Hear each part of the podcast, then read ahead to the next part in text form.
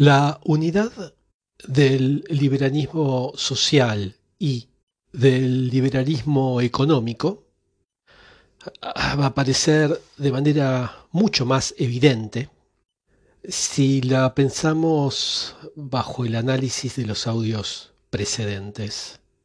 Lo vimos en, el plano teórico que el liberalismo social y el liberalismo económico están unidos por el mismo principio, que es el principio de libertad individual. Una libertad individual que se va a traducir también en el dominio de la moral, tanto como, como en el de la actividad mercantilista. Pero en el plano práctico, Está claro que el liberalismo social, quiero decir con esto, la destitución de todos los valores morales establecidos en, en provecho del único deseo individual, constituye la mejor arma ideológica en favor de la expansión del mercado. Porque desde que el criterio del consentimiento reemplaza el criterio del valor, desde que el criterio de libertad individual es reemplazado, perdón, reemplaza a ese de la evaluación axiológica, a partir de ese momento no hay ningún obstáculo para la mercantilización de nuestras existencias. Poner su virginidad en subasta pública como lo hizo una jovencita británica el año, el año pasado, en el 2019. No puede estar condenado en nombre de principios morales que no tienen su lugar en la lógica capitalista. La neutralidad axiológica es perfecta para el capitalismo. Distance is business. Y cuando se trata de dinero, todo el mundo es de la misma religión. La unidad del liberalismo social y del liberalismo económico, la unidad del derecho y del mercado, es la posibilidad por el mercado de explotar lo que avance el derecho. Y me refiero al avance del derecho proporcional a lo que retrocede los valores morales tradicionales. Y es Michel quien subraya que es exactamente eso lo que falta en la, la mayoría de los teóricos críticos del liberalismo. Y es que el hecho de que el mercado no puede progresar si no es suprimiendo todas esas trabas morales a la mercantilización de las relaciones humanas. Nosotros tenemos la costumbre de, pensar que el capitalismo avanza de la mano o codo a codo con, con los conservadores, con el conservadurismo. Pero esto es el peor de los contrasentidos que podríamos, que podríamos tener, que podríamos acometer. Porque el conservadurismo no es el aliado del capitalismo. Es, muy por el contrario, una de sus más molestas murallas que no puede atravesar. Y si intentan buscar en la propaganda capitalista apologías de la moral tradicional y, y del antiguo orden, se van a pasar un, buen momento, muchísimo tiempo buscando. El capitalismo no funciona haciendo llamados a la tradición. Él funciona haciendo todo lo contrario, haciendo llamados a la transgresión, a, la transgresión de todo lo que constituye un freno a la libre satisfacción de nuestros deseos.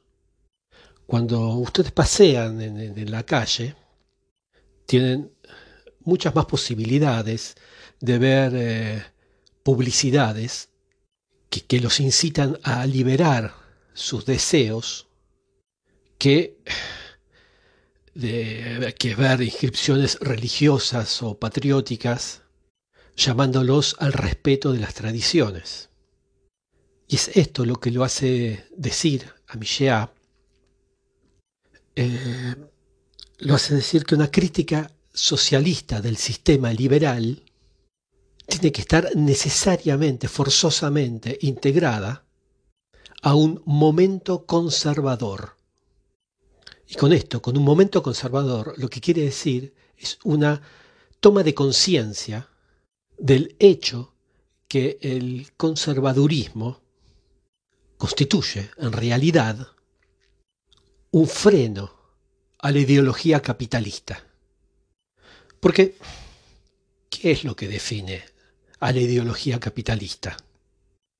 Es la transformación del mundo en, un supermercado, en un hipermercado globalizado y reducir los individuos al simple rango de consumidores. Y por lo tanto, no esperamos de consumidores que sigan los preceptos de la tradición. No esperamos que un consumidor prefiera arreglar en vez de reemplazar, o que domine su pulsión, su instinto de deseo, de cara a, la solicitación de la mercadería. Lo que se le pide al consumidor es consumir, es ceder a esa pulsión de deseo para alimentar la máquina económica. Lo que se le pide al consumidor que deje de pensar y caiga en la ebriedad de la consumación compulsiva, consumición compulsiva. Que consuma compulsivamente. Y es finalmente una de estas grandes paradojas de, esta época, que la libertad se define como el derecho a la satisfacción de esas pulsiones, cuando en todas las civilizaciones anteriores, eh, me refiero a anteriores al liberalismo, la libertad consistía precisamente a poder manejar, poder contener esas, esas pulsiones. Desde ese punto de vista, podríamos dar un crédito inesperado a la frase de Orwell, la libertad es la esclavitud. Porque desde que recalificamos o reposicionamos a la libertad en el derecho de satisfacer todos nuestros deseos, es inevitable que una alienación mercantilista se ponga, se ponga en marcha. Digo alienación mercantilista porque eh, se dirige a nuestros instintos, a los más primarios, porque funciona sobre el principio de la sugestión y de la solicitación pulsional. Y cuando esto sucede, solo puede ganar. Porque cuando la tradición mantenía ciertas barreras a la saciedad desencadenada, de nuestros deseos pulsionales, según la fórmula de Camus, un hombre que, se retiene. Bueno, el, liberalismo nos invita, al contrario, a la, a la desinhibición pulsional. Eh, desinhibición pulsional que puede tener lugar o, que, hace en realidad, eh, que barre con todos los llamados a la moderación, echa por tierra todo, como así también al manejo de uno mismo, al, a la contención que podríamos hacer. Michel en sus libros muestra muy bien cómo los eslóganes del mayo del 68, que llamaban a gozar sin trabas, era finalmente la mejor formulación de la ideología capitalista.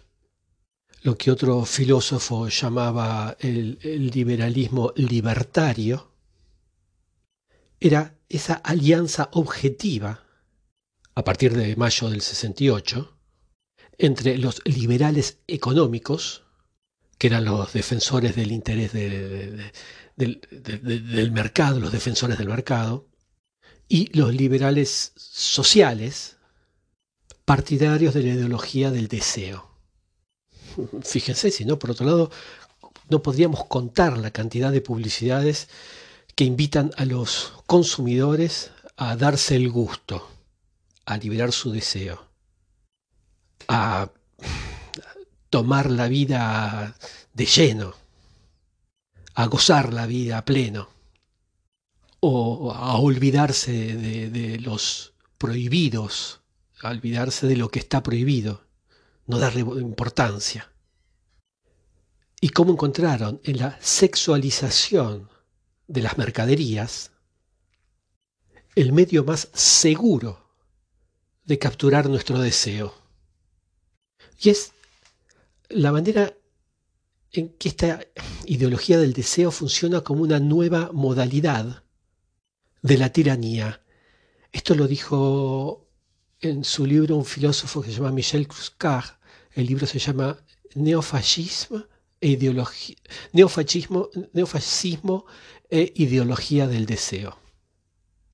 Y habla de la tiranía de la pulsión contra la razón, la tiranía de la tentación contra la contención, la tiranía de la ilimitación contra la sobriedad.